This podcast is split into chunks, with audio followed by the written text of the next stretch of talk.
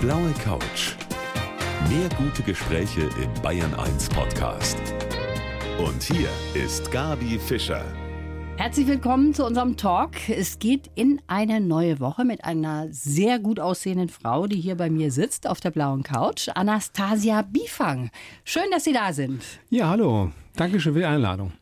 Anastasia, Sie haben eine ganz besondere Geschichte, denn Sie sind zunächst einmal als Junge zur Welt gekommen, so kann man das sagen. Dann haben Sie irgendwann mal im Laufe der Zeit gespürt, da passt irgendwas nicht zusammen. Das war so mit 15, 16 so rum in der Pubertät auch. Und Sie haben sich dann entschieden, zur Frau zu werden eigentlich relativ spät, 2015 glaube ich, war es dann der Zeitpunkt, wo sie gesagt haben, jetzt packe ich es aber, das muss jetzt sein. Über diese ganze Geschichte werden wir natürlich sprechen, aber was ich auch sehr außergewöhnlich finde, Sie haben einen Beruf, der total männerdominiert ist. Sie sind nämlich bei der Bundeswehr und Sie haben eine wunderbare Uniform an. Was ist Ihr Rang? Ja, der Dienstgrad ist Oberstleutnant. Oberstleutnant. Den habe ich seit ein paar Jahren und ich bin tatsächlich dieses Jahr habe ich eine Urkunde bekommen, dass ich seit 25 Jahren bei der Bundeswehr bin. Also Oberstleutnant Bifang, müsste genau. ich dann sagen. Aber ich darf auch einfach sagen, Anastasia sitzt heute hier bei genau, mir, oder? Genau so, ja, ist auch sympathischer. Und ich freue mich auch schon auf die kommende Stunde. Sie machen schon den Eindruck, als wären Sie total angekommen und mit sich selbst im Reinen. Ist das so? Das ist tatsächlich so, aber das kam in der Moderation raus. Es hat ja auch ein bisschen gedauert. Ne? Ich war 25 Jahre Bundeswehr, so mit 16, 17 die ersten Gedanken dazu. 2015 das offizielle Coming Out. Da war ich noch im 40. Lebensjahr. Also das sind, das Mathe war ich immer schlecht, ne? Ja, ich auch. Also, das sind so, äh, waren so gute 25 Jahre. Also es war kein schneller Schritt, dahin zu kommen. Ne? Aber es war dann irgendwann der Punkt so weit gereift, dass für mich der richtige Schritt war, weil ich einfach an einem Punkt in meinem Leben war, wo mein Gefühlsleben so aus den Fugen geraten mhm. ist, dass ich einfach jetzt mal einen Schritt machen musste. Und die Antwort kannte ich ja schon immer oder die Lösung dazu. Ich musste mich einfach nur mal trauen. Und das haben Sie gemacht und ich freue mich, dass Sie da sind und bin sehr gespannt auf Ihre Geschichte. Sie ist die erste Kommandeurin bei der Bundeswehr mit Transgender-Hintergrund. Mein Gast heute hier auf der blauen Couch, die Anastasia Bifang. Anastasia, Sie sind als Mark geboren worden in der wunderbaren Stadt Krefeld. Ihr Vater ist Offizier und ihre Mutter auch berufstätig. Also ihr Vater hat, glaube ich, sie schon so in die Richtung gebracht, Bundeswehr, oder? Also das war kein Drang nach Motto, wir müssen jetzt so eine Familienlinie mhm. ziehen, das war überhaupt nicht.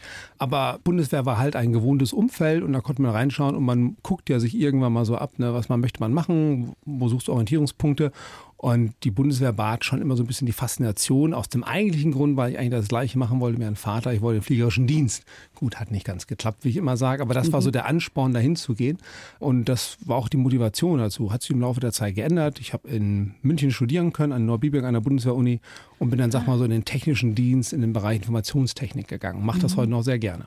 Sie sind ja sehr häufig umgezogen. Das ist ja in der Natur der Sache. Auch wenn jemand bei der Bundeswehr arbeitet, sind auch in den USA eine Zeit lang gewesen. Also da ist man schon nicht unbedingt so heimatverbunden, ne? wie wenn man jetzt an einem Ort geboren ist und da aufwächst auch. Das stimmt total. Also Heimat ist ein schwieriger Begriff für mhm. mich in dem Sinne, wo bist du aufgewachsen, ist immer die Frage. Und dann denkt man ja, ich bin da, wie gesagt, in Krefeld bin ich geboren, das war's. Habe da nie so richtig gelebt, sind dann ein bisschen durch Nordrhein-Westfalen getingelt und dann kam der Sprung, wo mein Vater in die Staaten versetzt wurde. Da waren wir auch an zwei verschiedenen Orten, einmal in Sacramento in Kalifornien, dann in San Antonio in Texas und dann sind wir wieder zurückgekommen. Ich war gerade 20, bin eingezogen zur Bundeswehr und dann fing mein eigener militärischer Werdegang an. Und ich glaube, ich habe mittlerweile elf Versetzungen hinter mir. Wahnsinn, ganz schön. Ich sitze sowieso hier stramm, weil das ist so toll. Ihre Uniform, die ist schon sehr Respekt Sieht schick aus, ne? Nee, die sieht toll aus, wirklich. Ja. Respekteinflößend, kann man nicht anders sagen. Als Bub geboren, habe ich eben schon gesagt, aber dann im Laufe der Jahre, und das hat sehr lange eigentlich gedauert, dann haben Sie irgendwann mal gespürt, Mensch, irgendwas passt da nicht zusammen. Eigentlich war es die Pubertät? Ja, also ich glaube, so 16, 17 war mhm. ich da. Der eine Teil war so rausfinden, ne, wie ist eigentlich so deine Sexualorientierung? Und, aber da war immer noch die andere Sache da, die ich nicht so zuordnen konnte. Und das war Anfang der 90er. Um es bildlich mal für die Hörer zu sagen, ich stand sehr oft im Kleiderschrank meiner Mutter und mhm. habe mich nicht verlaufen. und habe da mal geguckt, was mir so alles passt und habe gemerkt, hm, da fühlt sich ganz wohl und wusste aber nicht, was es ist. Ne? Und mhm. dann so ein Begriff zu sagen, ich bin transgender oder ich bin transsexuell, wie man medizinisch noch sagt, das war da alles nicht. Und auch darin gab es für mich auch wirklich keine Orientierungspunkte. Ich war auf der einen Seite so ein bisschen verloren, ne? was ist denn das? Mhm. Ich fühle anders, mit jemandem drüber reden, fand ich auch sehr schwierig, fand da auch keine Anknüpfungspunkte. Und dann ging das Leben aber so weiter. Ich hatte das halt mit mir drin und dann kam irgendwann immer, hast dein Abi gemacht, bist zur Bundeswehr gegangen. In den 90ern noch deutlich Männer dominiert. Ne? Ja. Also Frauen wurden Ist ja das nicht mehr so?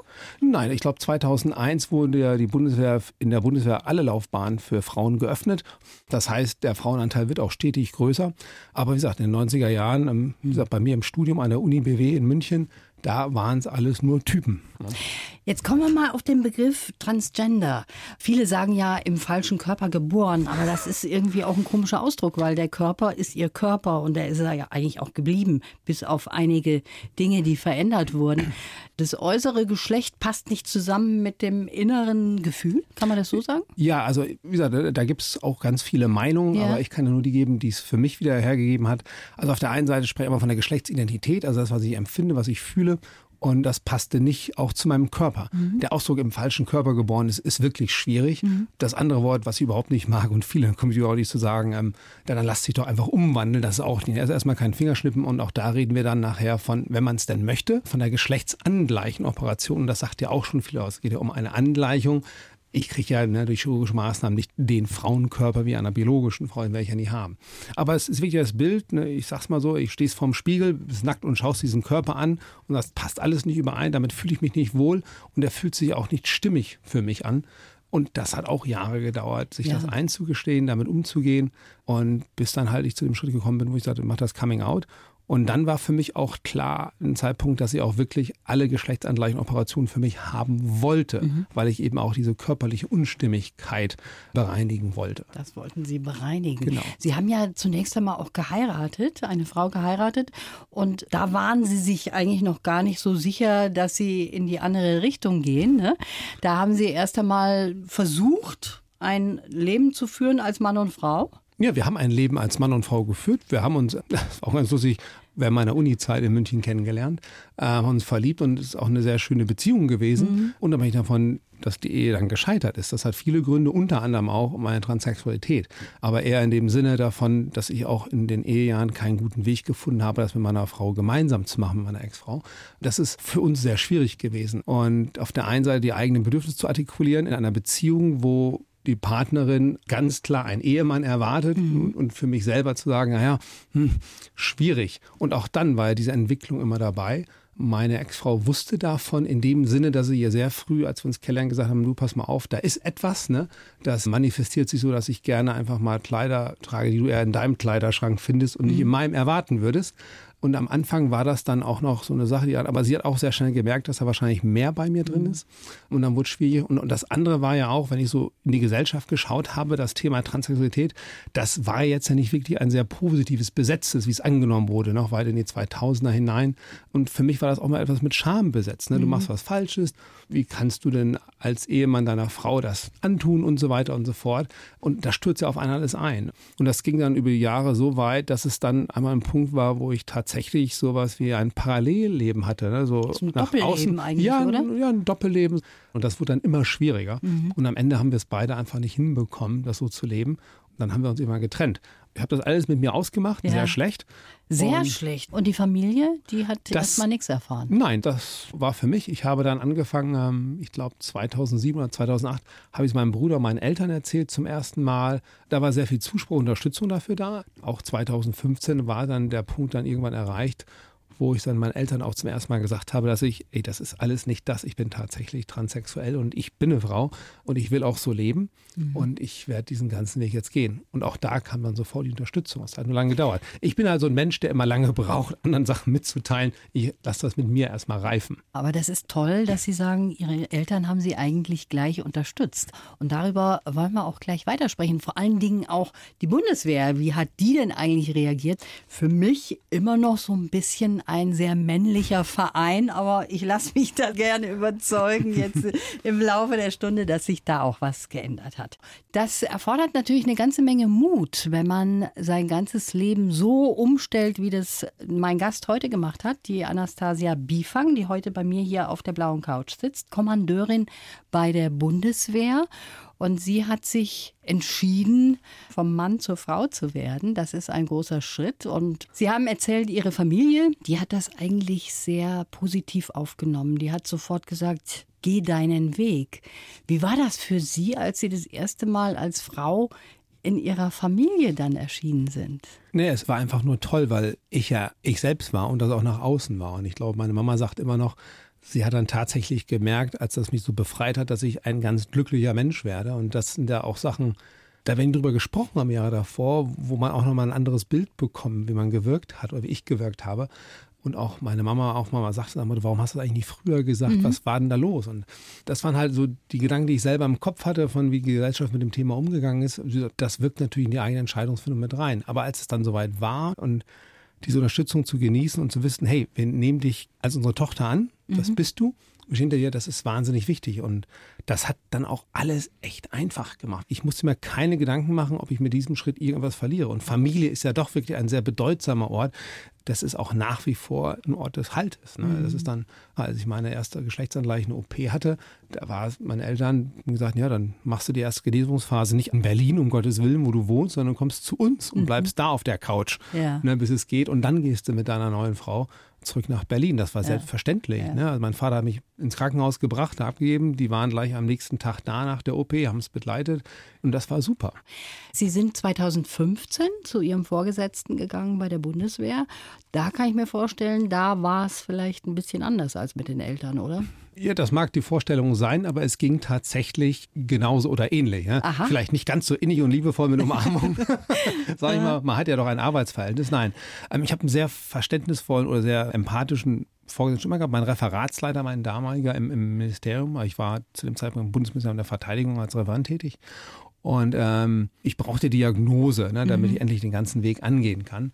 Und das geht dann bei uns über das Bundeswehrkrankenhaus. Kann man sich ja vorstellen, so im Ministerium arbeiten, da mal so einen halben Tag weg sein, das sollte man vielleicht seinem Chef mal erklären. Mhm. Und wenn man dann sagt, ich gehe ins Bundeswehrkrankenhaus, dann werden die alle hellhörig. Also habe ich ihm gesagt am Tag vorher, nur damit sie es wissen, ne, ich habe morgen einen Termin im Bundeswehrkrankenhaus, keine Angst, es ist nichts Ernstes, ne, aber ich bin transsexuell. Und dann stand er erstmal da und guckte mich an und hat gemerkt, okay, das war jetzt kurz und präzise, aber überfordernd. Aber was sehr schön war, man hat gemerkt, dass er das Thema sehr schnell durchdenkt und einfach mhm. ehrlich gesagt hat, ich habe davon absolut keine Ahnung, mhm. aber machen Sie sich keine Sorgen. Wir kriegen das hin. Ich bin für Sie da. Tun Sie mir einen Gefallen, wenn Sie dann aus den Termin hatten, kommen Sie auch wieder zu mir und dann schauen, wie wir damit umgehen. Also Toll. nicht nur zwischen uns, sondern im weiteren Werdegang. Und ja, er war auch die ganze Zeit danach, ich musste mit Informationen versorgen über alles. Und er hat sich wirklich sehr aktiv mit auseinandergesetzt. War, als ich mich dann im Referat das Coming Out hatte, ich glaube ein oder zwei Tage danach in unserer mhm. Runde, hat dann auch eingeführt dazu und hat das begleitet. Mhm. Und im Referat war es auch gleich sehr verständnisvoll. Der eine oder andere kannte ja schon so ein mhm. bisschen noch mehr über mich, wenn man enger okay. zusammen ist.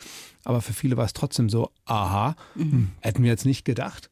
Und ich hatte, egal wo, in dieser ganzen Phase auch da die Unterstützung. Und das ist auch ein wichtiger Punkt bei dem ganzen Thema. Man hat das Coming Out mhm. als Transgender und dann ist damit ja nicht getan. Da steht ja noch ein ganz langer Weg an. Und damit meine ich nicht nur den medizinischen Weg, den ja jeder für sich entscheiden kann, ob er gehen möchte, sondern allein schon der rechtliche, was alles geändert werden muss. Ne? Und ich meine, bei Ihnen ist ja auch nicht anders. Der Beruf ist ja doch sehr wichtig. Klar, ne? Und wenn man dort keine Unterstützung bekommt und man merkt, hier sind Hindernisse und das auch wegbrechen könnte, das ist ein Riesenbereich mhm. und das macht eine Transition überhaupt nicht leicht und wahrscheinlich auch führt auch dann nicht zum Erfolg. Mhm.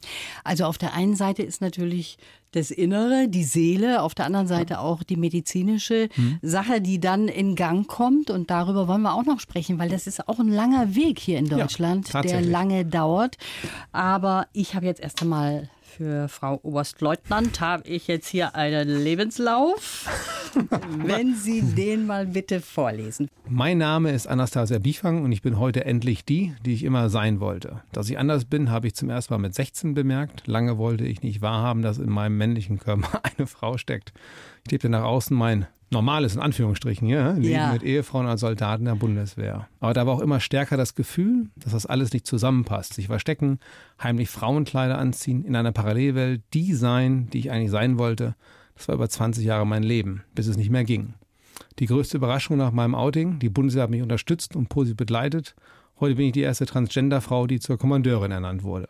Für die Zukunft wünsche ich mir Erfolg in meinem Beruf und ein Gesetz, das es Menschen wie mir leichter macht, so zu leben, wie wir es uns wünschen. Kommt es in etwa hin? Bis auf einige Volltreffer, Formulierungen. ne? Volltreffer haben wir da. Okay, dann ist das wunderbar. Ja, die OP, das war ja dann der finale Schritt, kann man das so sehen?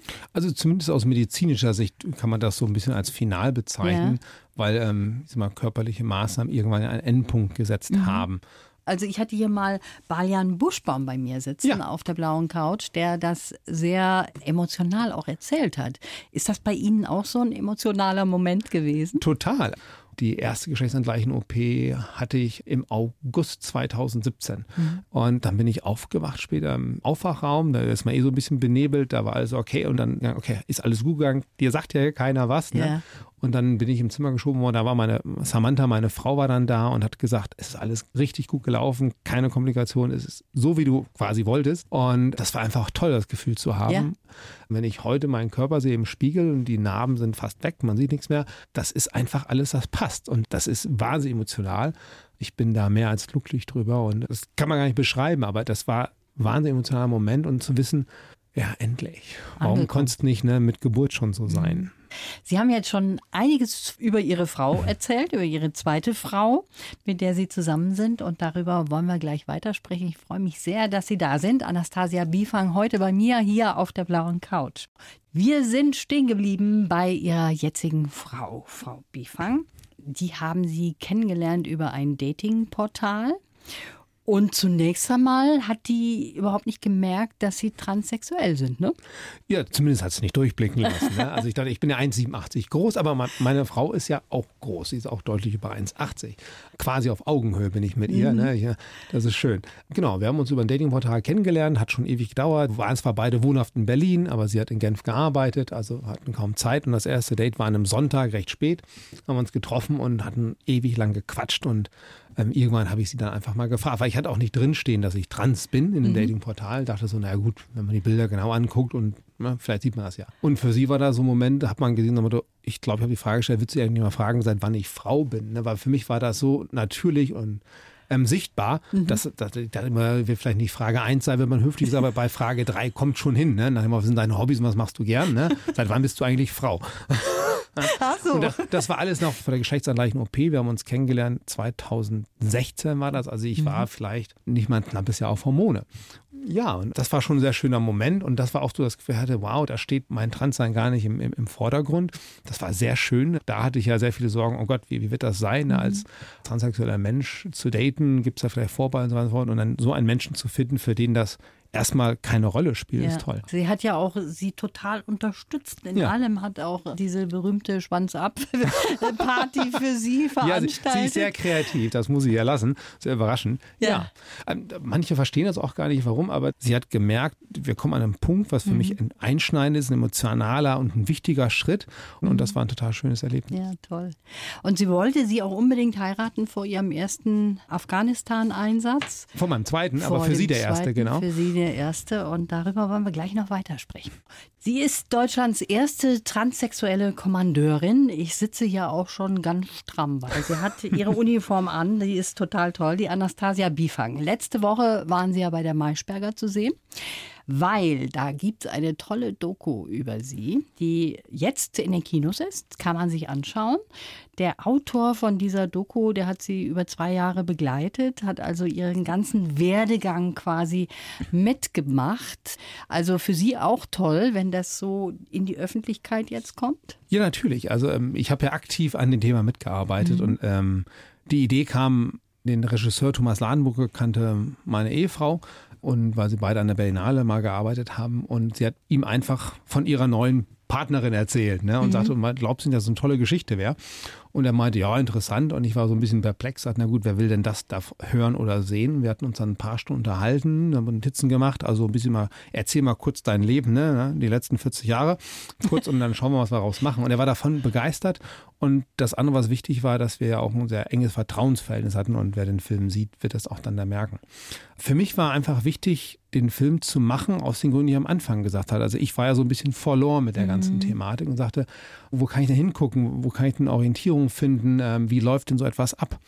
Und dann war es mir auch wichtig, also die Sichtbarkeit für das Thema war. Ich meine, ich bin ja auch sehr politisch aktiv, auch gerade in, in der LGBTI-Community unterwegs. Und äh, mir war es immer auch ein Verlangt zu sagen, hey, wir als transidente Menschen müssen auch unsere Geschichten erzählen. Und ja. es gibt mehr als nur, ich sag mal, schlimme negative Geschichten, sondern es gibt auch positive. Das eine soll das andere nicht verdecken, mhm. aber auch Mut machen und zeigen. Ja, der Weg ist anstrengend, dir wird viel aufgebürdet, die Gesellschaft ist nicht überall so weit, dass sie dich mitten akzeptiert, aber es kann funktionieren. Und warum nicht mal so eine Geschichte erzählen? Und dann auch darauf hinweisen, was dieser Prozess dann bedeutet. Mhm. Und das aber im ganzen Lebensumfeld. Es bleibt ja keiner außen vor. Also die Beziehung zu meiner Frau wird begleitet, also unsere Beziehung wird begleitet, meine Eltern sind mit dabei und auch mein Arbeitsalltag ist mit drin. Und, und über zwei Jahre, das ist natürlich ein sehr ehrliches, nahes Dokument. Mhm. Da ist gestellt, das ist alles so, wie es tatsächlich passiert ist. Und da sieht man auch ganz viele Entwicklungen und Prozesse. Was mir an Ihnen so auffällt, das ist, dass Sie so einen positiven Eindruck machen. Aber ich habe natürlich schon auch rausgehört, was das für ein großer Kampf für sie war und dass sie sehr unglücklich waren. Sie haben sich nicht vor den Spiegel gestellt, weil sie gesagt haben, ich konnte das gar nicht ertragen, diesen Anblick als Mann, weil ich mich als Frau fühle. Also das zeigt ja, wie tief innen auch dieser Schmerz sitzt, mit sich selber nicht fertig zu werden. Ne? Und dann haben sie es trotzdem nicht gemacht zu ihren Eltern zu gehen, die ja für sie auch sehr wichtig sind. Mhm. Also sie haben ja ein gutes Verhältnis zu den ja. Eltern. Also was kann man jungen Menschen oder Menschen generell raten, die sagen, ich habe auch solche Probleme? Jetzt würde ich sagen, sei selbstbewusst, steh zu dem, was du fühlst und vertrau einfach deiner Umgebung, mhm. dass sie ähm, das genauso erkennen, wie du es fühlst und dich mitnehmen und lass sie nicht beirren, lass sie nicht von deinem Weg abbringen und such auch dann, ich sag mal, aktiv die Hilfe. Das ist ganz wichtig. Jetzt ist es so, ich kann es mir nicht vorstellen. Bitte verbessern Sie mich, wenn es trotzdem so war. Ich kann es mir nicht vorstellen, dass Sie bei der Bundeswehr jetzt am Anfang keine Probleme hatten. Oder dass alle gesagt haben, oh toll, jetzt wird aus dem Markt die Anastasia, wunderbar. Da werden doch sicher auch die einen oder anderen gewesen sein, die gesagt haben, hä? Kann ich nichts mit anfangen mit Anastasia. War es so? Natürlich gibt es diese Menschen auch, die gibt es überall, die das nicht verstehen, die sagen, das kenne ich nicht. Und ähm, es ist ja jetzt auch nicht unbedingt ein Thema, was eben in seinem Leben begegnet. Und mhm. dann ist erstmal die Frage, okay, das ist neu, habe ich noch nie von gehört, dann google ich das mal. Ich habe halt nur sehr schnell für mich bemerkt, dass wenn ich mit den Menschen dann gegenüber in Austausch trete über das Thema und sie mich dann kennenlernen, dann verändert sich das Bild dazu. Ja, dann dann geht es auf einmal konkret um jemanden und dann hat man sie auch schon über die Jahre vielleicht schon vor, auch wenn es vielleicht nur im beruflichen Kontext war, gekannt und dann hat man sein Weltbild einfach mal neu sortieren muss, müssen unter neuen Erkenntnissen. Wir haben schon über den Afghanistan-Einsatz oder Ihre Einsätze schon gesprochen. Die haben für Sie auch eine große Bedeutung ne, in Ihrer Karriere. Ja, also der Einsatz gehört ja zum soldatischen Berufsleben ja. dazu und ich war jetzt jeweils, also zweimal, insgesamt 14 Monate in Afghanistan, ja. Einmal als naja, davor, ne? Aha. Ich erwähne den Namen nicht so gern. Nicht mehr? Ist auch immer, ist auch immer sehr befremdlich, wenn ich ihn höre. Ich wollte es gerade fragen, wie ist das, wenn Sie ihn hören? Zucken das, Sie noch zusammen? Das wirkt, also äh, es wirkt so, ich muss überlegen, wer es ist, sage ich immer. Ne? Das ja? ist dasselbe wie mit den Bildern, wenn ich, meine Eltern haben, glaube ich, mittlerweile auch keine Bilder mehr von mir. Von früher haben sie alle rausgenommen. Und im Film merke ich das auch wieder ganz stark, wenn ich die alten Bilder sehe. Ja, natürlich weiß ich, wer das ist, ne? aber es ist schon so, das bin ich ich. Mhm. Also Sie haben mehrere Einsätze gehabt mhm. und einmal eben im vorigen Leben und einmal jetzt eben als ja. Frau. Das war für Sie auch eine wichtige berufliche Zeit. Ja, natürlich. Also es war eine selbstverständliche Zeit mhm. als Soldatin, ne, dass ich in den mhm. Einsatz gehe. Hab mir natürlich Gedanken gemacht, okay, ich gehe nach Afghanistan in einem Kulturraum, wo der Stellenwert der Frau erstmal deutlich anders ist. Ja. Und dann habe ich gefragt, okay, mal gucken, wie sie mit dir dann umgehen, weil ich wusste ja, dass ich durch meine Arbeit, die ich dort mache, eben sag mal nicht innerhalb des Stabes im Hauptquartier nur agiere, sondern tatsächlich auch rausgehe mhm. und Kontakt im direkten arbeitstäglichen Umgang mit den afghanischen Streitkräften mhm. habe, im Rahmen der Beratungstätigkeit, die ich da gemacht habe. Und ja, da musste man die auch erstmal heranführen. Und das scheint mir aber gelungen zu sein. So ich glaube schon. Also, ich, äh, die waren traurig, als ich gegangen bin in Teilen. Das ist ein gutes Zeichen. Noch gehen sie nicht. Noch ein bisschen Zeit haben wir hier auf der blauen Couch. Am letzten Donnerstag ist die Doku über meinen heutigen Gast, die Anastasia Bifang, in die Kinos gekommen. Titel Ich bin Anastasia, haben wir noch gar nicht erwähnt, ne? So heißt das Ganze. Genau, ich Ding. bin Anastasia, so genau. heißt der genau. Film. Sie sind Kommandeurin bei der Bundeswehr und eigentlich haben alle das in ihrem Umfeld so mitgetragen, was sie für eine Entwicklung gemacht haben. Jetzt muss ich mal als Frau sprechen. Sie haben natürlich jetzt diese besondere Lage, dass Sie zwei Seiten im Leben kennengelernt haben. Zwei Seiten von Aspekten, die uns manchmal eben verwehrt sind. Also ich sehe die Welt seit jeher als Frau oder Mädchen. Sie haben auch die andere Seite gesehen. Bringt Ihnen das mehr? Ist es überhaupt so? Erstens mal und zweitens mal, was bringt das? Also ich sage jetzt mal einfach eine Schublade. Ich habe so das Gefühl, dass die Männer weniger grüblerisch sind, nicht so selbstkritisch wie Frauen. Ja, manchmal hätte ich auch gern dieses Scheißegal-Gefühl von Männern.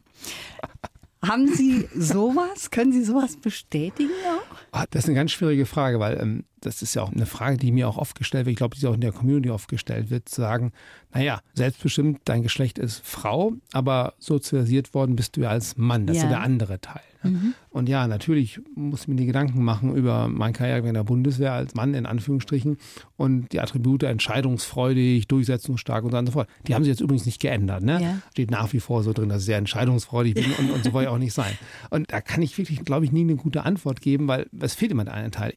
Ich merke das, wenn ich mit meinen Frauen im Bataillon manchmal mhm. so spreche, wo ich mir denke, so, versucht doch nicht gerade einfach hier die besseren Männer als Soldaten zu sein, sondern einfach nur die Frauen, die ihr seid und, und gebt doch auch dem ganzen Arbeitsumfeld dann, ich sag mal, den weiblichen oder den fraulichen Anteil da rein. Wir müssen doch nichts nacheifern im Sinne, sondern können das ja damit auch bereichern. Die können genauso durchsetzen und sind auch genauso durchsetzungsstark wie jeder andere Mann auch. Ähm, bringen das vielleicht manchmal anders rüber, ich weiß es nicht. Ja, deswegen, das ist eine ganz schwierige Frage. Das ist eine schwierige Frage. Ähm, vielleicht, vielleicht müsst ihr jetzt noch mal so zehn Jahre warten und dann könnt ihr vielleicht sagen. Es ist allerdings bemerkenswert. Das habe ich dann schon zu hören bekommen, wo man, deswegen sage ich, vielleicht muss ich einfach mal zehn Jahre warten, mhm. um das beurteilen zu können, weil so lange bin ich ja noch nicht in der Tätigkeit dann so als Frau. Eine sehr gute Freundin hat mir einfach mal gesagt, als ich den Entschluss gefasst habe, dann, ne, und, und sie meinte, willkommen zum sozialen Abstieg. Warum machst du das denn freiwillig? Und da deckt man sie erstmal nach. Also sie hat ihre Wahrnehmung gehabt, von wie sie als Frau wahrgenommen ja. wird in der Arbeitswelt. Mhm. Sie war nicht bei der Bundeswehr, aber so allgemein mhm. und hat gesagt, ja, das ist dann erstmal ja, ne, ordnest dich in die zweite Reihe hinter den Typen ein. Ne? Sag ich so, hm, mal gucken. Also vielleicht muss ich ja in zehn Jahren nochmal drüber nachdenken. Ja, also ich sehe es jetzt nicht als hm. sozialen Abstieg, aber ich sehe halt gewisse Dinge. Ich, ich, auch nicht. Das war nur sie, so, wo sie das, wo sie nicht, das ne? um Gottes Willen, wo sie das einfach nur sehr knallhart für sich formuliert hat. Ja. Ähm, ich glaube, es war auch ein sehr pointierter Ausdruck, um einfach mal das zu zeigen, aber zu sagen nach dem Motto, es ist noch keine Selbstverständlichkeit, dass Frauen überall in jedem Bereich so agieren, mhm. wie wir manchmal denken. Ja, und wir sind halt ähm, oft von Selbstzweifeln so getrieben und müssen alles immer hinterfragen. Manchmal muss man einfach sagen, ja, mal so ist es, ne? Also, ja, scheißegal. Ja. Diese Scheißegal-Mentalität. Einfach, einfach, machen. Einfach machen. Das ja. hätte, ich, hätte ich vielleicht auch mal vor 20 Jahren sagen sollen. Ja. Jetzt komme ich mit einer Frage, die vielleicht komisch für Sie ist. Aber hätten Sie sich auch vorstellen können, mit einem Mann zusammenzugehen? Ja, wenn er attraktiv ist. Für mich war, ist das einfach eine Frage, die sehr schwer zu beantworten ist und mich immer überrascht, weil ich hatte einfach gesagt, ich muss erstmal meiner sexuellen Orientierung klar werden. Ja. Früher ich gesagt, ich bin bisexuell. Äh, mittlerweile würde ich sagen, ist pansexuell, wenn man mir einfach zugeschaut zugestellt, dass es zwischen Mann und Frau noch ganz viel anderes gibt an Geschlecht. Und ich will ja keinen ausschließen daraus. Aber ich habe, als ich wieder angefangen habe, dann, ich sag mal, ja, ne, auf dem, wie heißt es schön, ne, auf dem Single-Markt rumzugucken, habe ich mich nicht auf, ich sag mal, auf ein Geschlecht beschränkt. Ich verstehe. Ich habe halt dann einfach einen Menschen gefunden, wo es bei mir emotional geklickt hat. Und das war dann halt meine Frau jetzt. Mhm. Aber nein, ich sage ja, gegen attraktiven, sympathischen Mann mit den gleichen Eigenschaften, die liebenswert und toll und so so aktiv und stürmerisch sind wie die meiner Frau, hätte ich auch nichts gegen mhm. gehabt. Aber der kam halt nicht und ich bin, ne, also ja. ich vermisse ihn auch gerade nicht. Nö, Sie machen auch gar nicht den Eindruck. Jetzt kommen wir noch mal ganz kurz zurück ja. zu denjenigen, die vielleicht in dieser Situation sind und sich mal selber hinterfragen und sagen, Mensch, ich habe auch so ein ungutes Gefühl. Was kann man denen denn an die Hand geben oder was kann man sagen, wohin wendet ihr euch am besten, wenn es denn nicht die Eltern sind, weil da ja auch die Scham kommt, wie Sie auch schon gesagt haben. Ne? Ich kann jedem nur empfehlen, sich an eine Beratungsstelle zu wenden. Die sind manchmal vielleicht ein bisschen schwer ausfindig zu machen, wenn man nicht gerade in Berlin, Hamburg oder München lebt. Mhm. Aber das Internet, was jetzt keine komischen Geräusche mehr macht, ja. bietet viel Hilfe. Es gibt einmal die DGTI, Deutsche Gesellschaft für Transidentität und Intersexualität, wo man, ich sag mal, ähm, Linken knüpfen kann. Es gibt Trick. Es gibt ganz viele Bereiche, ganz viele Selbsthilfegruppen, die das Thema auch haben. Das ist immer ein ganz guter Einstieg, wo ich auch oftmals feststelle, da wird die Hemmschwelle deutlich runtergesetzt, reinzutreten, weil man, ich sag mal, nicht vor Fachpersonal erstmal sich nackig machen muss, sondern einfach mit ebenfalls Gleichgesinnten, die das Problem entweder auch, auch in dem Prozess sind oder schon durchhaben und gerne mit Rat und Tat auf einer Peer-Ebene sprechen können. Es sind ja immer wieder die ähnlichen Fragen und deswegen ist das so wichtig, Beratungsangebote zu haben und die auch auffinden zu können. Und da gibt es mittlerweile eine sehr hohe Dichte mhm. und auch sehr gute Netzwerke. Also da kommt man rein. Da kann man einfach auch mal erstmal hingehen und wenn es nur ist, in ein Café gehen, wo so ein Treffen stattfindet, daneben sitzt, einfach mal zuhören um einfach Menschen kennenlernen und ins Gespräch kommen. Mhm. Und dann geht's weiter. Also, leider ist die Zeit schon um. Oh. Jeder, der sie kennenlernen möchte, der kann mal ins Kino gehen und sich diese ja, sehr gerne. auch anschauen. Ich bin Anastasia, also sicher sehr, sehr spannend. Schön, dass Sie da waren. Ich wünsche Vielen Ihnen Dank. alles Gute. In zehn Jahren treffen wir uns wieder und ich stelle nochmal die Frage, wie das ist mit der inneren ja. Einstellung. Ja, ich, ich, trage den Termin schon mal in den Kalender ja, ein. schon mal eingetragen. Ja, ne? Alles gut. Schönen Dank fürs Kommen. Vielen Dank für Ihre Zeit und dass ich hier sein durfte. Die blaue Couch. Der Bayern 1 Talk als Podcast. Natürlich auch im Radio. Montag bis Donnerstag ab 19 Uhr.